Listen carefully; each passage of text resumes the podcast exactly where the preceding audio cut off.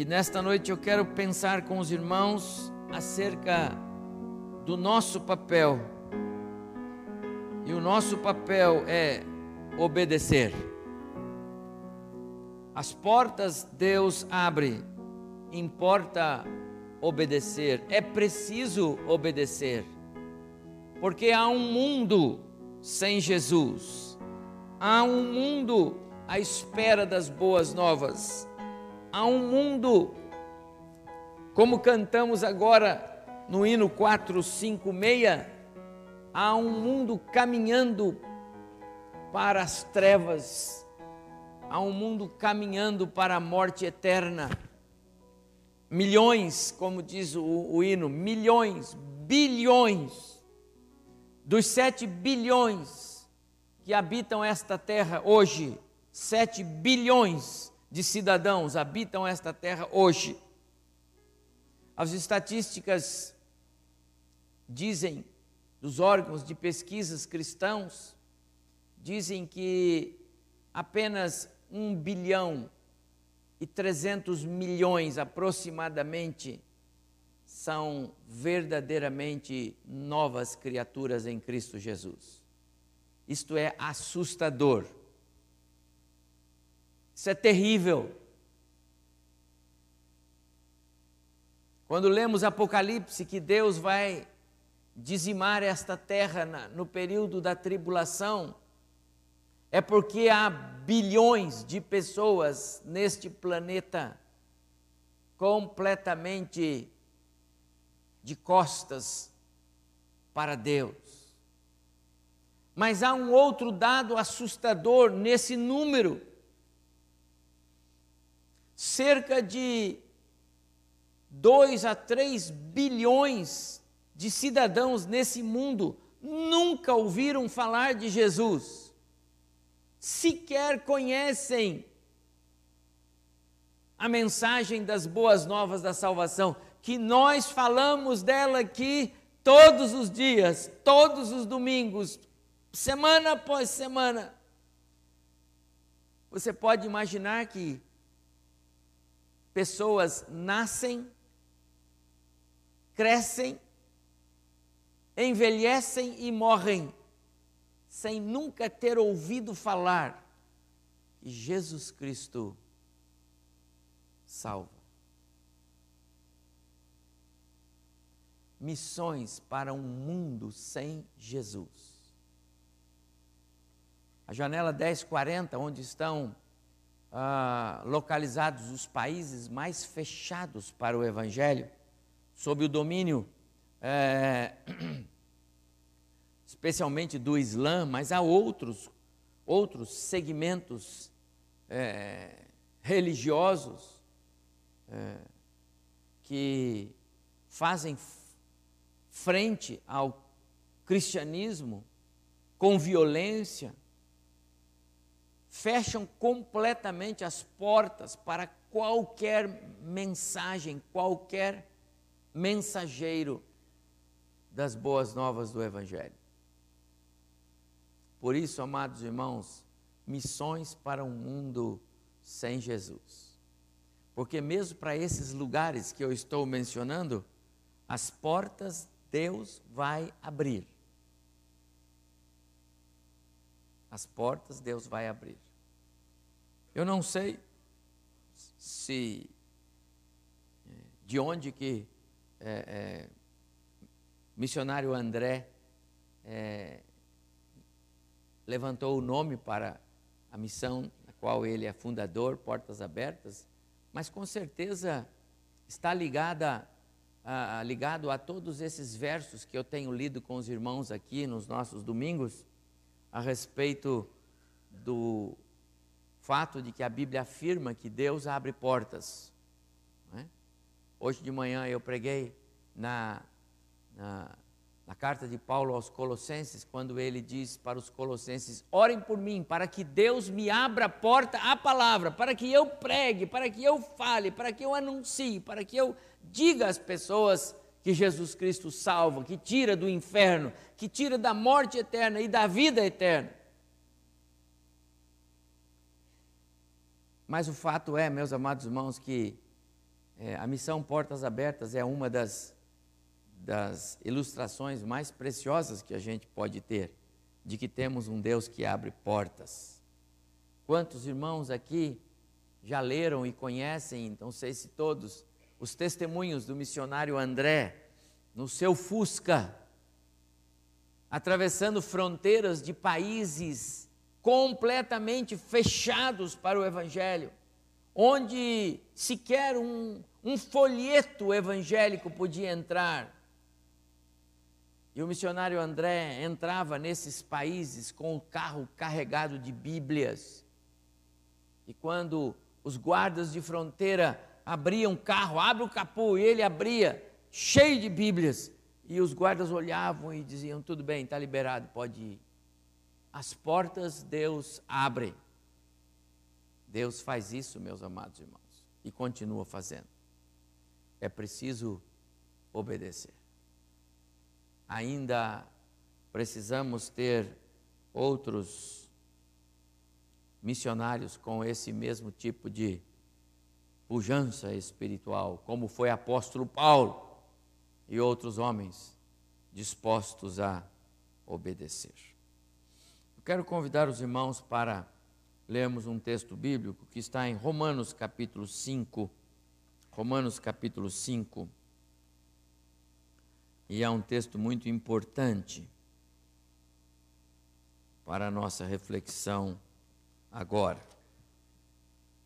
A partir do verso 12, e eu não vou ler o verso 12 agora, mas a partir do verso 12, Paulo trata de um tema muito importante que eu vou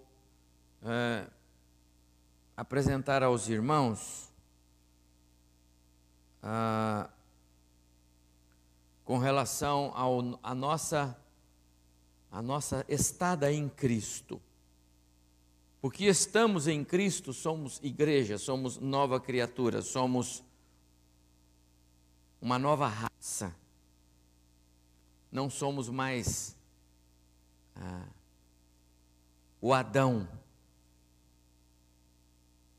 condenado à morte pelo pecado.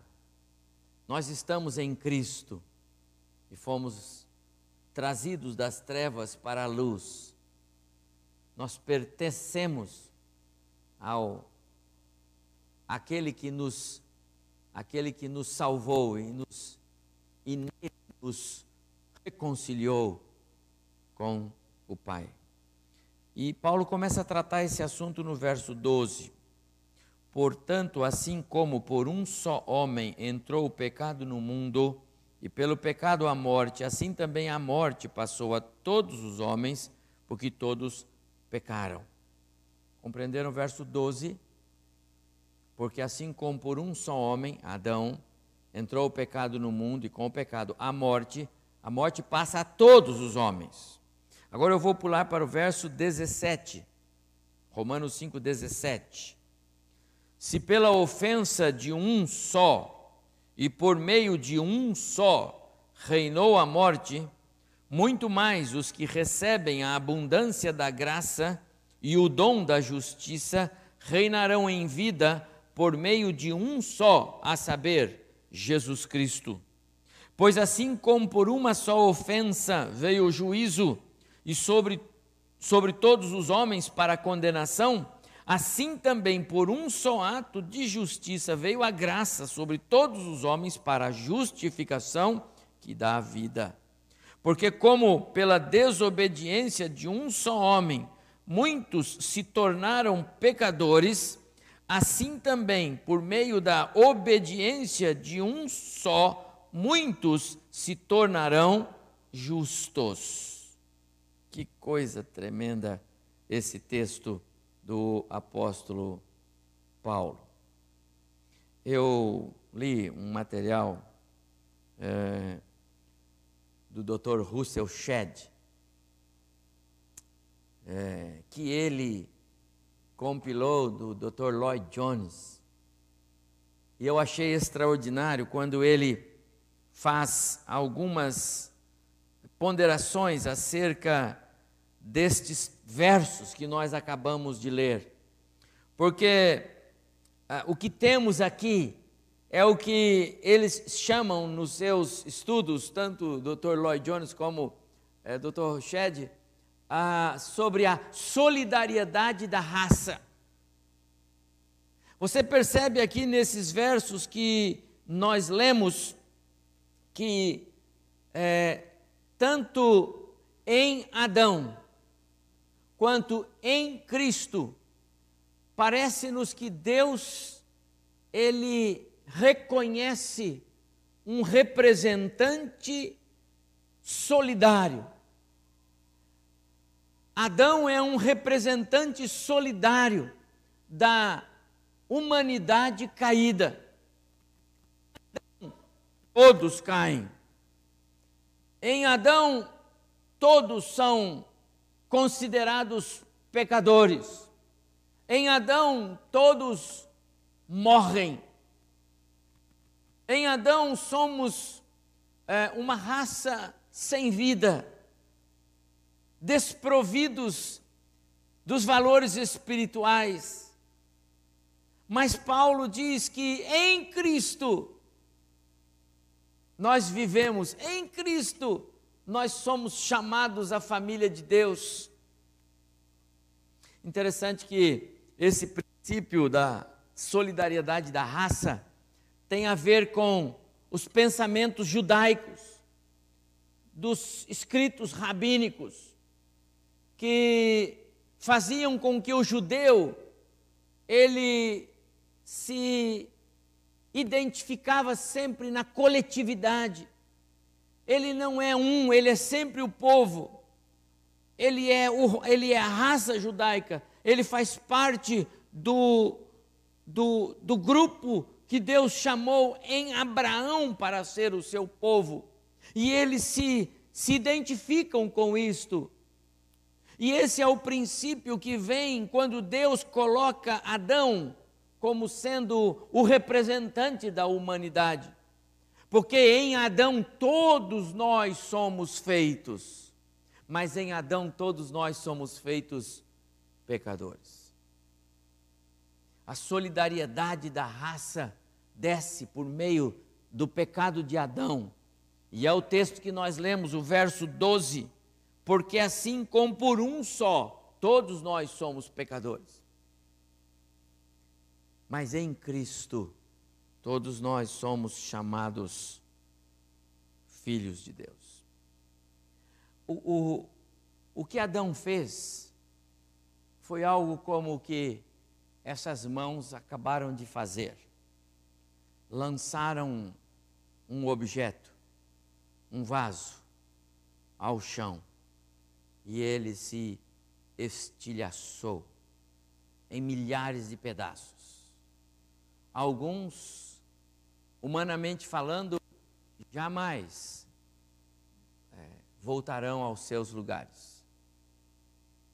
Difícil imaginar que alguém pudesse pegar caquinho por caquinho e montar de novo este vaso da mesma maneira como ele foi formado. Difícil. Talvez impossível mesmo, humanamente falando poderia-se fazer uma tentativa de uma restauração, preenchendo os buracos com algum tipo de massa, colocando cola, talvez a gente consiga, mas será um trabalho insano. Caquinhos não se juntam mais. Impossível pensar. O que Adão fez foi algo como jogar fora e se expôs por aí. A obra de Cristo, meus amados irmãos, é diferente. A obra de Cristo, ela vem no sentido contrário. Quando Adão desobedeceu, a morte se esparramou. A desobediência de Adão fez com que todos os homens fossem pecadores. Eu comentava hoje de manhã na minha classe de estudos com os irmãos que vamos batizar agora em dezembro dizendo para eles acerca deste, deste dano causado por Adão, a morte para toda a humanidade. É algo inexplicável, talvez difícil de entender aos olhos humanos. Todos nós somos descendentes de Adão e todos nós recebemos de alguma forma a marca do pecado. Ninguém, ninguém neste mundo, desde Adão, desde o primeiro casal, não tem ninguém a não ser o Filho de Deus que nasceu de uma virgem. Ninguém mais, ninguém mais nasceu neste mundo sem o pecado. E a obra de Cristo na cruz, meus amados irmãos, foi, foi aplacar a ira de Deus sobre todo esse universo de pecadores. O que Adão fez foi jogar ao chão. Pá! O que Cristo faz é pegar os cacos, os, os pedaços, as vidas dilaceradas e restaurá-las de novo para serem chamadas para serem chamadas novas criaturas, filhos de Deus, a imagem de Cristo. É aí que entra esta ideia de estar em Adão ou estar em Cristo. Estar em Adão é estar em desobediência. Estar em Adão é ainda permanecer nos pecados que condenam, que nos afastam. Esse mundo que precisa receber a mensagem das boas novas do Evangelho está em Adão. Esse mundo que precisa receber a salvação de, em Cristo Jesus está em desobediência. Mas Cristo morreu naquela cruz para que muitos se tornassem justos. A ideia aí é justificados diante de Deus. Pecadores continuamos sendo, mas agora pecadores salvos. A expressão em Cristo que aparece mais de 160 vezes nas páginas do Novo Testamento, está ligada a esse contexto que eu estou mostrando para os irmãos. Estar em Cristo é pertencer a uma raça em Cristo e não mais em Adão. Nós precisamos fazer missões, levar as boas novas do Evangelho para mudar, para tirar pessoas que ainda estejam solidárias a Adão, para que agora elas estejam solidárias a Cristo. Elas precisam deixar o ambiente adâmico para passar para o ambiente de Cristo, para andar com Cristo, para serem igreja de Cristo, para viverem o cristianismo na sua essência. Amados irmãos, importa obedecer as portas Deus abre, nós devemos obedecer e ensinar as pessoas aí fora a obedecer. Porque a desobediência, amados irmãos, ela, ela tem um preço alto. Estar em Adão é permanecer em desobediência, e desobediência Deus Deus castiga com a morte eterna a desobediência ela só tem o caminho da morte eterna, não tem outro. Não tem outro. Fazer missões é levar pessoas a refletirem na sua condição diante de Deus. E então, e então, nascerem de novo. Quando o assunto é desobediência e obediência, eu não posso tirar da minha mente a narrativa é, que encontramos no livro de 1 Samuel, capítulo 15. E se você pode abrir sua Bíblia e acompanhar comigo, eu vou passar rapidamente por esses versos.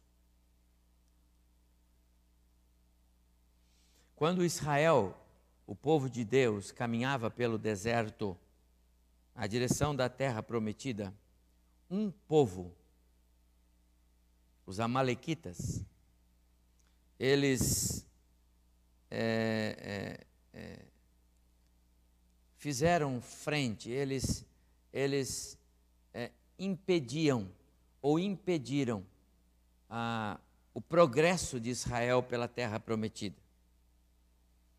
E esses amalequitas, eles entraram na, na, na lista de disciplina de Deus.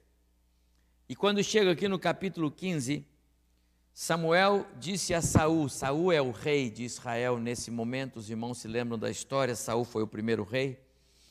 Samuel disse a Saul: Enviou-me o Senhor para ungir você rei sobre esse povo, Israel. Mas agora preste atenção nas minhas palavras. Assim diz o Senhor: Castigarei a Amaleque pelo que fez a Israel, ter se oposto a Israel no caminho, quando este subia do Egito. Agora vai, pois, e fere a Amaleque, e destrói totalmente a tudo o que tiver, nada lhe poupes. Porém, matarás tudo: homem, mulher, meninos, crianças de peito, bois, ovelhas, camelos, jumentos. Uma ordem clara e assustadora aos nossos olhos. Versículo 4: Convocou Saul o povo e os contou, eram duzentos mil homens e dez mil de Judá. E chegando, pois, Saul à cidade de Amaleque, pôs emboscadas no vale, e disse aos queneus ídivos: Retirai-vos e saí do meio dos amalequitas, para que eu não vos destrua juntamente com eles, porque usastes de misericórdia com todos os filhos de Israel quando subiram do Egito. Assim os queneus se retiraram do meio dos amalequitas. E então feriu Saul os amalequitas desde Avilá até chegar a Sur, que está de frente ao Egito. Tomou vivo, porém, Agag, rei dos Amalequitas. Porém, a todo o povo destruiu ao fio da espada. E Saul e o povo pouparam Agag, o rei, e o melhor das ovelhas, dos bois e dos animais gordos, e os cordeiros, e o melhor que havia, e que não os quiseram destruir totalmente. Porém, a toda coisa vil e desprezível, isso eles destruíram desobediência. Veja a sequência, verso 10. Então veio a palavra do Senhor a Samuel, dizendo: Arrependo-me de haver constituído rei a Saul.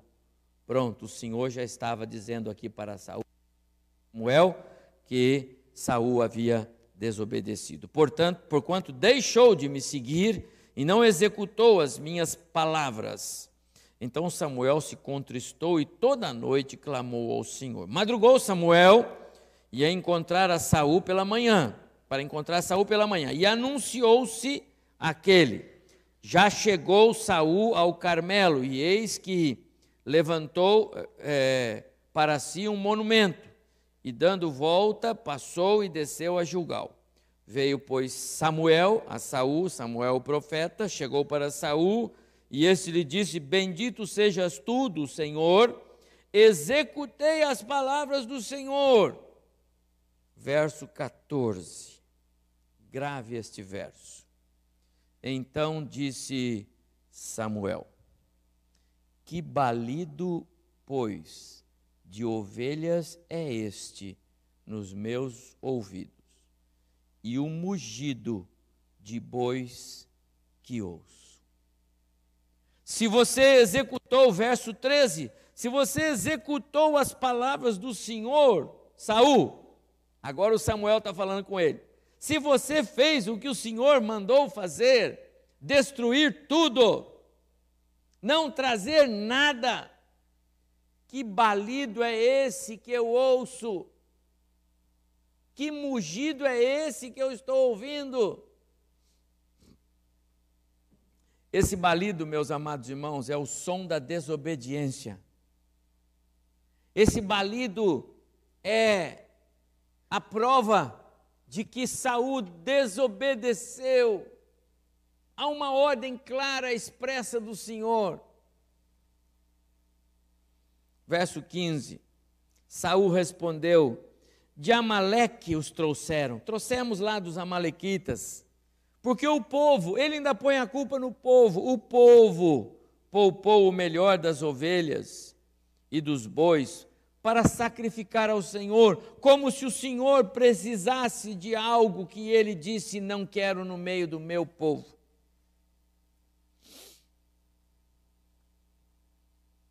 Prosseguiu Samuel: Porventura, sendo tu pequeno aos teus olhos, verso 17, não foste por cabeça das tribos de Israel e não te ungiu o Senhor rei sobre eles, sobre Israel?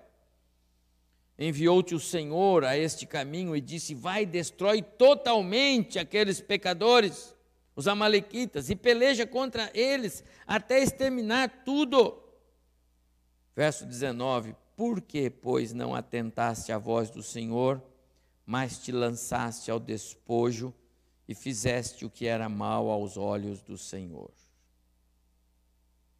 Então disse Saúl a Samuel: pelo contrário, dei ouvido à voz do Senhor e segui o caminho pelo qual o Senhor me enviou. E trouxe Agag, rei, dos Amale, rei de Amaleque, e, e os amalequitas os destruí. Mas o povo, põe a culpa no povo, tomou do despojo ovelhas e bois, o melhor do, designado à destruição para oferecer ao Senhor. Verso 22. Porém, Samuel disse: Tem porventura o Senhor tanto prazer em holocaustos e sacrifícios, quanto em que se obedeça a Sua palavra? Eis que o obedecer é melhor que o sacrificar, e o atender melhor que a gordura de carneiros. E por causa desta rebelião, aliás, verso 23 porque a rebelião é como pecado de feitiçaria e a obstinação é como idolatria, culto e culto a ídolo do lar. Visto que rejeitaste a palavra do Senhor, ele também te rejeitou para que não sejas mais rei. Saul perdeu o trono por causa da desobediência. O que é que o Senhor Deus prefere? Obediência ou oferta e sacrifícios? É melhor obedecer do que oferecer-lhe em sacrifício as melhores ofertas. Saul foi riscado. Não terá mais um trono em Israel, porque ele desobedeceu. A tragédia na vida de Saul foi desobedecer. Amados irmãos, quando eu olho para esse texto, me impressiona, porque Deus dá muito valor para a obediência. Deus não está tão preocupado quanto é, conosco quanto ao que fazemos. Deus não está tão preocupado conosco quanto ao serviço que fazemos. Ele está mais preocupado em que nós o obedeçamos. Obedecer é melhor do que sacrificar. Obedecer ao Senhor é melhor do que fazer coisas para Ele. A desobediência é um tema sério nas Escrituras não fosse a desobediência de Adão, segundo o texto que lemos, não haveria pecado no mundo, nem morte, nem guerras, nem violência, nem maldade, nem injustiça, não haveria sofrimento, dor, tristezas, culpa, não haveria corrupção, não haveria destruição. A desobediência entra numa lista pesada de contras de pontos negativos, destrutivos, maléficos. A desobediência riscou Saul do trono. porque o Senhor foi claro na ordem que deu, mas Saul desobedeceu. Amados, não adianta querermos fazer coisas para o Senhor, como se com isso nós o agradamos, ou como se com isso nós o agradássemos. Não estamos agradando o Senhor, porque Ele não está interessado nas coisas que fazemos para Ele. Ele dá outro jeito de fazer aquilo que você quer fazer em desobediência. Ele quer você obediente. Compreende isso? A obediência tem mais valor do que a desobediência. A obediência de Cristo, ela nos trouxe a realidade da cruz, porque se não fosse a obediência, não haveria cruz, não haveria redenção, não haveria perdão de pecados, não haveria esperança, não haveria graça, não haveria salvação, nada disso haveria, mas tudo é real, porque Cristo obedeceu. Amados irmãos, importa obedecer. A obra missionária, ela principia na obediência do crente. Ela nasce num coração obediente. Ela germina da obediência, não do fazer coisas. A, a oferta que eu trago e coloco aqui, dizendo para todos que estão comigo, vamos abençoar os missionários e dar a eles condições de fazer evangelismo e missões onde eles estiverem. Quando eu venho para fazer isto aqui, amados irmãos, é porque antes no meu coração eu decidi obedecer o Senhor. Não como um ato de contribuição, isto é, isto é, é, é, é, é oferta, é sacrifício não. Porque a minha vida ela é obediente ao Senhor. A obediência é muito importante na nossa história como cristãos, porque ela é, a, ela é, é a partir da obediência que nós somos reconciliados com Deus. A obediência ela reconcilia. Cristo na cruz estava lá, diz a, a, palavra reconciliando o homem com Deus. Trazendo de volta, porque o pecado nos tirou da presença de Deus. Não dá para ficar na presença de um Deus santo, justo, que é luz, pecadores como nós, por causa do pecado que nos abateu com Adão. Então Deus não tinha outra opção. Ou ele, naquele momento, limpava todos os nossos pecados e não era mais possível porque nós já éramos seres mortos. A partir do momento em que Adão e Eva desobedeceram, eles morreram. E essa morte já deu a eles uma outra condição. Imediatamente o afastamento de Deus era inevitável, inevitável porque Deus é puro, santo, justo e na presença dele o pecado não permanece.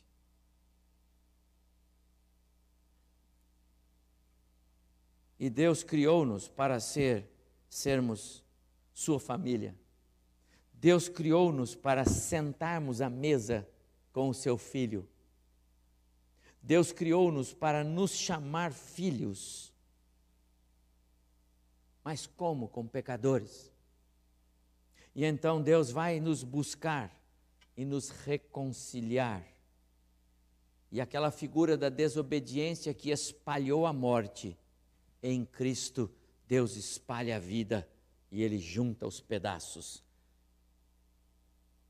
A obra de Cristo, amados irmãos, é muito mais poderosa do que a obra pecaminosa espalhada por Satanás através de Adão. Adão não faz nenhum esforço, porque as pessoas vão nascendo e vão nascendo pecadores. Mas Cristo foi para a cruz para que pecadores sejam salvos, reconciliados. A obediência de Cristo na cruz. Assim como por um só homem entrou o pecado no mundo e com o pecado a morte, assim também, por um só ato de justiça, a obediência de um só homem, Jesus Cristo, Deus restaurou aqueles a quem Cristo já salvou e restaura aqueles a quem Cristo ainda haverá de salvar. A obediência ela restabelece a paz de Deus Há muitos crentes, amados irmãos, aos quais falta paz de Deus. E eu tenho que dizer que aqui eu estou falando para crentes. Alguém que já nasceu de novo, é nova criatura, tem a marca do, de Cristo, mas anda em desobediência, e então ele não tem a paz de Deus. A sua vida não é como Deus gostaria que fosse, nem ele mesmo como ele gostaria que fosse. É uma vida de pedaços. É uma vida é, como que uma colcha de retalhos vai remendando as coisas aqui e ali para poder caminhar. Mas, amados irmãos, a obediência ela restabelece a paz. Ela traz de volta aquilo que se perdeu. Basta obedecer. Ela ratifica a plenitude de Cristo em nós. Você tem um Cristo que morreu por você e quer ser pleno. Ele quer aparecer em você. Ele quer ser refletido em você. Ele quer ser visto em você. Paulo não se preocupava que as pessoas o vissem como ele é, mas que vissem as marcas de Cristo nele. Ele não se preocupava se ele iria viver ou morrer, contanto que se ele vivesse, Cristo vivesse através dele. Os reflexos de Cristo precisam ser vistos no crente, e para que eles sejam vistos no crente, a obediência do crente precisa ser uma realidade, porque a partir da obediência, as, as marcas de Cristo são refletidas, então ratificadas plenamente em nós mas também a obediência renova a nossa esperança. Amados irmãos, os pecadores precisam saber disso. As pessoas que são igrejadas precisam saber disso. As pessoas que são convencidas ao cristianismo precisam saber disso. Há tantas pessoas por aí ainda enganadas em relação ao que é o Evangelho de Cristo Jesus. Há muita gente pensando que cristianismo é religião e não é. Cristianismo é a boa nova do Evangelho que veio do céu. Ele tem por propósito ligar de novo o homem Deus, mas ele não é uma religião. E as pessoas se perdem na procura de uma religião para atenderem às expectativas que trazem no seu ser, equivocadamente, pensando que esse tipo de compromisso religioso, uma agenda dominical, pode trazer algum tipo de benefício. Não traz. Não traz. Eu conversava hoje com o irmão Claré, que maior decepção vão ter aqueles que acham, que acham,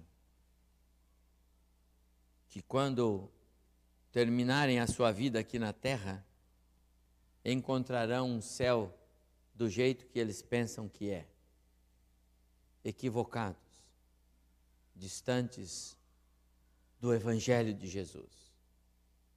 Decepção para aqueles que vão chegar um dia e, e pensar que vão encontrar pessoas que foram veneradas nesta terra e vão encontrar Satanás. Decepção. Amados irmãos, a nossa esperança é Cristo. E não é um evangelho teórico, é um evangelho vivo. O cristianismo não é para ser cultuado nos domingos, é para ser vivido segunda-feira de manhã, na hora do almoço, à tardinha, à noite, terça-feira, mesma coisa, quarta-feira, quinta-feira, sexta, sábado, no domingo a gente vem aqui como ah, alguém orou ou disse aqui no início do culto, para agradecer, o André, para agradecer ao Senhor pela semana abençoada que a gente teve. O cristianismo não é uma religião para a gente vir aqui e cumprir alguns alguns preceitos e pronto, estamos bem. Não vale assim. Amados irmãos, obedecer é mais importante do que qualquer outra coisa. E o Senhor nos quer vidas obedientes, vivendo dia a dia a mensagem que o Evangelho de Jesus nos traz. É o único jeito para que nós não sejamos alguma coisa aqui e outra lá em casa de segunda a sábado. É o único jeito para que os nossos filhos não digam: ah, pai, mãe, eu queria ficar na igreja, porque aqui vocês não brigam. É o único jeito para a gente ter paz entre as famílias e sermos de fato, e não simplesmente parecermos como pessoas nascidas de novo. A obediência renova a esperança, ela incendeia a alma e ela nos faz novas criaturas em Cristo. Amados irmãos, as pessoas não gostam de, de mensagens uh, desafiadoras. Preferem mensagens de autoajuda, que falam a respeito do amor de Deus, que cobre todos os pecados e atende todas as nossas necessidades. Mas não é assim, amados irmãos. O que o Senhor nos quer é vivendo como novas criaturas nesta terra perdida por causa do pecado. Obedecer nos leva ao centro da vontade de Deus. Obedecer não nos deixa estagnar no comodismo espiritual. Obedecer fixa os nossos olhos naquilo que nos dá esperança. Obedecer impulsiona-nos a juntar tesouros no céu. Eu não sou contra, eu disse hoje pela manhã, a que todos nós tenhamos reservas, poupanças, imóveis. Isso é bênção. E não é isto que nos atrapalha. O que nos atrapalha é quando os nossos tesouros são mais importantes do que a nossa vida com Deus. Jesus não condenou as riquezas do moço rico que falou com ele, em nenhum momento. Jesus condenou o coração avarento dele, que não podia se, não podia se desligar daquilo para se ligar nele, Cristo. Eu quero caminhar aqui para o final. Obedecer, sobretudo, meus amados irmãos, é, nos faz mensageiros dos pés formosos. Esse texto que está aí de Romanos capítulo 10, bem conhecido nosso. Todo aquele que invocar o nome do Senhor será salvo. Como, porém, invocarão aquele em quem não creram? Como crerão naquele de quem nada ouviram? Como ouvirão se não há quem pregue? Como pregarão se não forem enviados? Como está escrito: Conformosos são os pés dos que anunciam coisas boas. Obedecer nos faz mensageiros dos pés formosos. Amado irmão, se nós colocarmos como alvo sermos crentes obedientes, obedecer significa andar e fazer tudo segundo está escrito nesse livro da lei. E vós, pais, não provoquem os seus filhos a ira, mas criem esses filhos na disciplina e na admoestação da palavra do Senhor.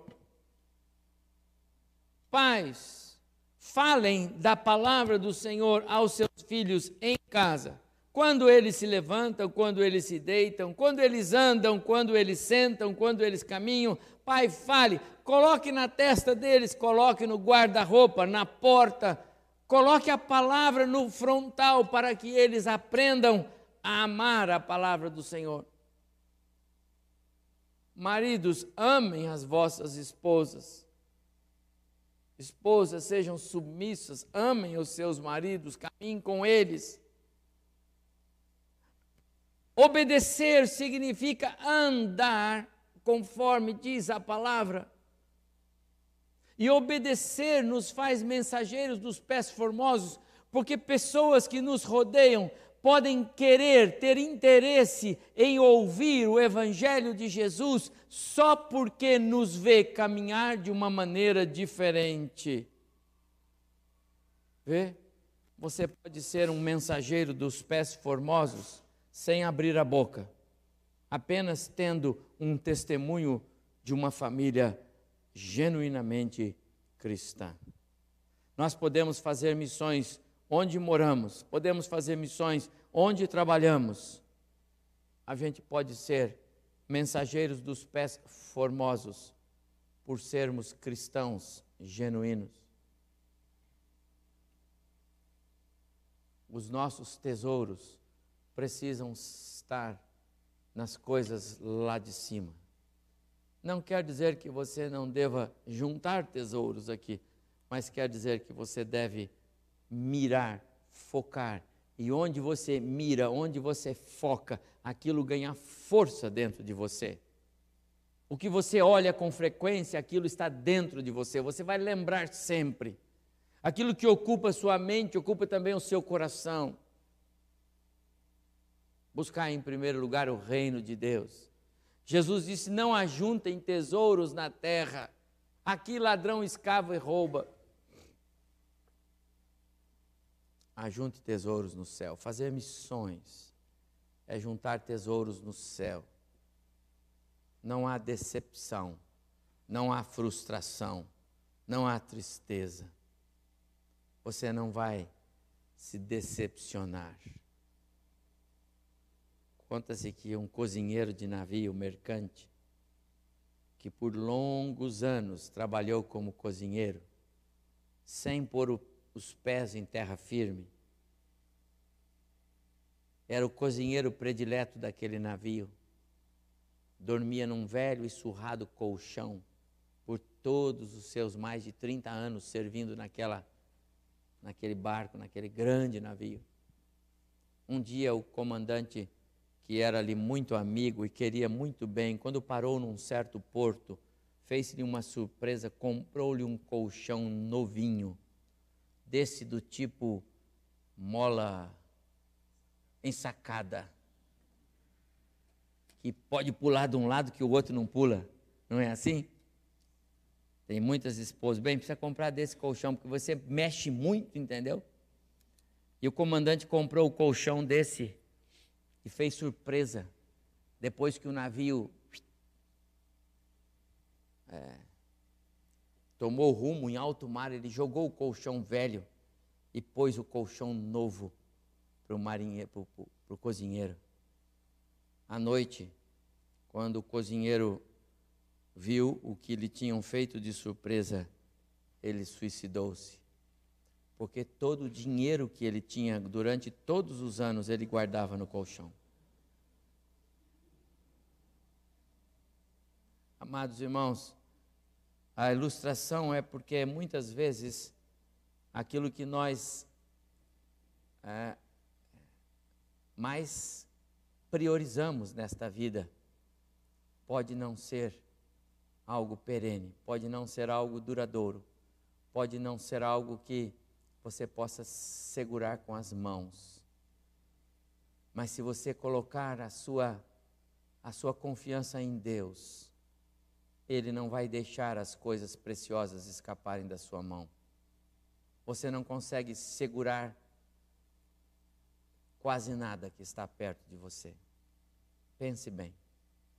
Nós não somos capazes, não temos força para muitas coisas. Então precisamos obedecer ao Senhor. As coisas neste mundo são frágeis, voláteis, efêmeras, passageiras. Tudo é assim. Mas se você colocar a sua confiança no Senhor, obedecendo a Ele, você nunca será, nunca será desapontado. A Bíblia nos afirma isso. Os que esperam no Senhor, nenhum deles será desapontado. É melhor obedecer. É melhor obedecer. Eu estou falando para uma igreja missionária. Mas a mensagem bíblica, ela é para o coração do crente. E antes de falar para uma igreja missionária, eu, quando estudava, eu, eu pensei assim, é uma igreja de pecadores. Não é, presbiteriano? Alguém aqui que não é pecador, por favor, levante sua mão. Só um. Nenhum? Deixa eu baixar a minha então. Todos pecadores aqui? Então nós precisamos da palavra do Senhor. E nós precisamos entender que nós precisamos obedecer. Mas eu quero perguntar a você: você está em obediência ao Senhor? Obediência é uma palavra de ordem na sua vida espiritual. Obedecer significa tirar fora aquelas coisas, para que o Senhor não apareça para você e pergunte: mas que balido é esse que eu estou ouvindo? Que som é esse? Esse som é som de desobediência. Para você não ser surpreendido pelo Senhor no seu coração. Que som é esse que eu estou ouvindo? Eu estou ouvindo o som de desobediência. Antes de mais nada, nós precisamos obedecer. Amados irmãos, que a graça de Deus nos ensine que para sermos uma igreja missionária, primeiro precisamos ser uma igreja obediente. Cada um de nós, individualmente, coletivamente. Obedecer nos traz para estar em Cristo. Obedecer tira as marcas adâmicas de nós e põe em nós as marcas de Jesus.